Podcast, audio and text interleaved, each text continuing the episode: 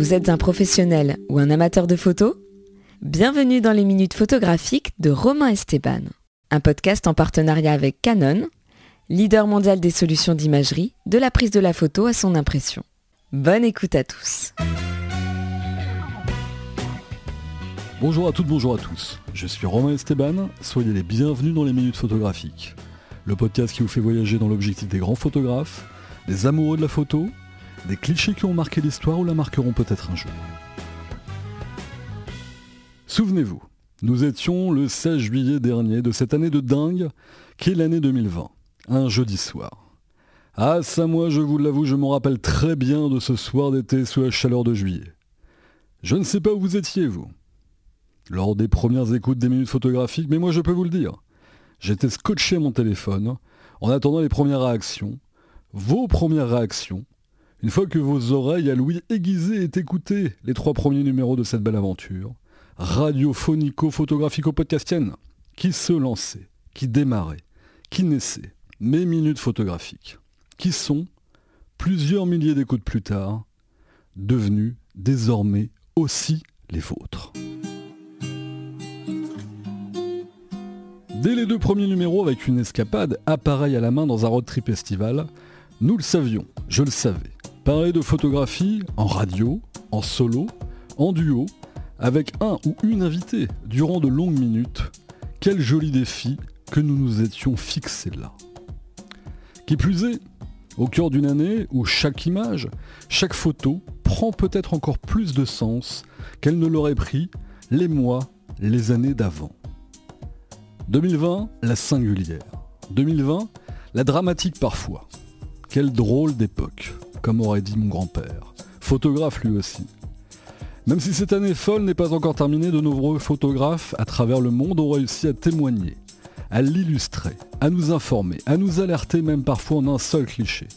Souvenez-vous, justement, Marielle Eudes, directrice de la photographie de l'AFP qui était mon invitée dans l'épisode, photojournaliste, témoin du temps, revenez en ces mots sur cette photo d'Hector Retamal. On revient sur cette année 2020, elle est complètement à part, elle est complètement folle. Si on devait déjà retenir, je sais que c'est pas facile parce qu'on a évoqué beaucoup de photographes tout à l'heure et beaucoup de clichés, euh, si on devait déjà retenir une seule image, ça serait laquelle? Ah si, c'est assez facile en fait. C'est sans conteste une image qui a été prise le 30 janvier par le photographe Hector Retamal, basé à Shanghai euh, normalement et qui se trouvait alors à Wuhan. On y voit le corps d'un homme allongé devant un magasin à la devanture rouge et or. Il s'est écroulé dans une rue à une cinquantaine de mètres de l'hôpital. On voit son masque bleu de protection bien en place sur son visage. Il a toujours ses courses à la main. Sur la photo juste d'avant, un homme passe à vélo devant lui sans un regard. Peut-être qu'il n'a pas le droit de regarder. Et sur celle dont je parle, des officiels se sont approchés, couverts d'une combinaison blanche intégrale. Il reste à une distance prudente, sans le toucher, sans même vérifier s'il est mort. Et il ne semble pas trop quoi savoir faire. Cette image, elle va faire basculer la prise de conscience internationale sur la gravité de l'épidémie. Wuhan, qui était en quarantaine absolue depuis déjà huit jours, mais qui parlait encore d'une euh, étrange pneumonie, va désormêtre être épié par le reste du monde. C'est une photo absolument incroyable, euh, cette photo que je vous conseille d'aller voir euh, sur les pages de l'AFP la, Photo, sur les réseaux sociaux en particulier. Quelle puissance, quelle force, quel témoignage photographique que cette image d'Hector Retamal pour l'AFP. Bien sûr, l'idée d'une émission radiophonique consacrée à la photo, nous n'étions pas les premiers à l'avoir. Nous ne sommes pas les premiers à le faire, nous ne serons sans doute pas les derniers. Mais l'envie, le leitmotiv, l'angle, comme nous aimerions à le dire dans une salle de rédaction journalistique, est bel et bien de partager l'amour de la photo, son histoire, la grande, la petite, de la photographie à travers les femmes et les hommes qui l'ont faite, qui la font, qui la vivent, qui l'écrivent, qui la scrutent, qui la font aimer, qui peut-être me permettent, à travers mes mots, ma voix, de vous la faire aimer aussi. Quoi? Qu'entends-je? Puis-je au loin là-bas? Et la technique alors? Hein? Dans les minutes photographiques? Oh là que non Parler technico-technique sur un mode entre soi, en nous autant-proclamant méga spécialiste confin geek de la photo comme une technologie. Technologie. Quelle froideur ce terme, quelle barbe, Quelle lassitude possible et potentielle En tous les cas, même s'il en faut pour tous les goûts, comme dirait cette fois-ci ma grand-mère, pas mon kiff, pas ma cam, vous non plus. Vous me l'avez écrit, dit, des centaines de fois. Pas de prise de tête ici. Pas de club fermé. Tout le monde est le et la bienvenue. De l'amoureux de la photo qui se découvre, une passion naissante, au photographe qui débute, en passant par les plus confirmés, et même, et j'y tiens par-dessus tout, à ceux qui voient en la photographie tout simplement un lien du temps, entre les airs, les souvenirs, les époques, le passé, le présent, ou encore ceux qui la vivent juste pour le plaisir des yeux, la considèrent comme un moyen d'évasion, d'information, ou une source de réflexion, ou d'émotion, évidemment. Oh, je vous entends d'ici. Ok, ok, nous avons un peu, juste un peu, de façon plus légère, avons-le, effleuré la technique. Enfin, c'est ici un bien grand mot. Façon de parler donc la technique, tous ensemble, entre bons potes, entre vieux amis, grâce à un débat philo-photo qui a eu son importance. Sur la couleur et le noir et blanc, souvenez-vous. Qui, quand, comment, à quel instant mettre de la couleur du noir et blanc Et je vous ai fait réagir, aussi mine de rien. Oh là oui, sur la fameuse thématique autour de la non moins fameuse question, l'appareil fait-il le photographe? Drôle d'idée, me direz-vous, que cette thèse, antithèse, synthèse que mes jeunes de Normand m'ont bien aidé à écrire. Cette fameuse conclusion de l'épisode 4. Peut-être bien que oui, peut-être bien que non, car oui, je vous le confirme. Sans idée, sans créativité, sans émotion, pas de photographie digne de ce nom, même en ayant entre les mains un Méga boîtier Top Warrior à 48 millions de pixels, de la force intersidérale du pixel de la force, avec les ISO à 2000, la vitesse qui ouh, à 1 250ème, et qui déchire de la 8K jusqu'à la focale en RAW et en JPEG. Gratuit pour laisser jusqu'à minuit, si tu conduis du jus de fruits. Bienvenue dans la photo technologique, gic, gic.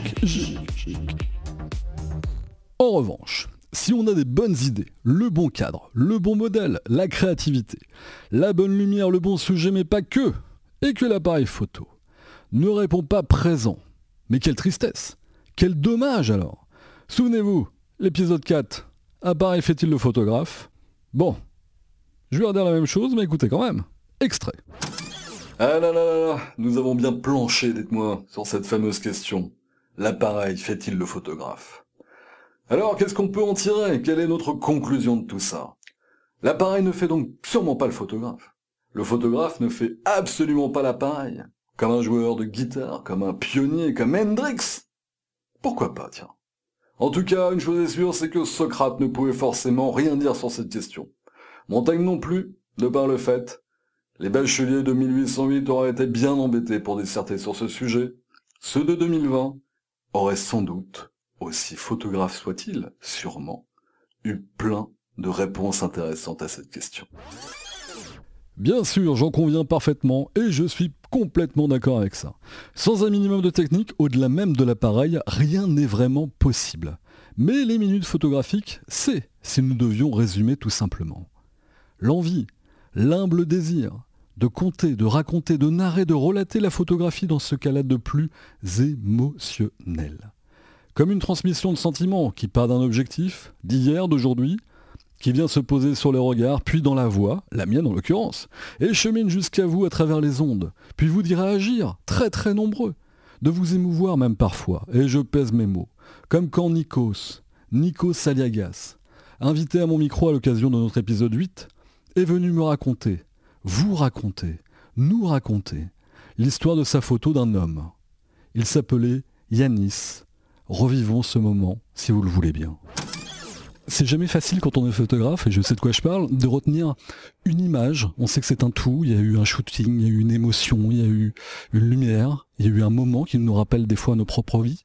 Euh, concrètement, si tu avais un souvenir marquant d'une personnalité, d'une rue, d'un enfant, peu importe, qui vraiment c'est une image qui te revient très régulièrement en mémoire parce que elle était un peu peut-être la quintessence de ce que tu aimes faire en photo. Ça serait laquelle cette photo-là?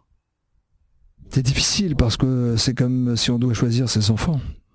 Lequel on aime le plus, on ne sait pas, on les aime les deux autant. Ou si on doit choisir ses parents, on aime ses parents. pour moi, ça joue dans une dualité permanente. Par exemple, la Grèce, la France, ma fille, mon fils, la lumière, l'ombre. Je ne peux pas choisir, mais je vais vous raconter une histoire m'est arrivée il y a à peine un mois. Je suis à Sifnos. Sifnos c'est une île hyper photographique et hyper photographiée. Tout le monde euh, aime photographier Sifnos. C'est Quartier-Bresson, c'est la ruelle de cette petite gamine qui traverse euh, le temps quasiment. Et euh, je passe justement dans le coin de, Quartier-Bresson. Je retrouve la dame qui aujourd'hui est une vieille dame qui ne veut pas poser. Donc je retrouve sa petite fille. Je retrouve le modèle de Quartier-Bresson qui elle-même ne savait même pas qu'elle était modèle puisqu'elle était de passage. Et sur le chemin de retour, devant une église, je vois quatre villageois assis qui m'observent.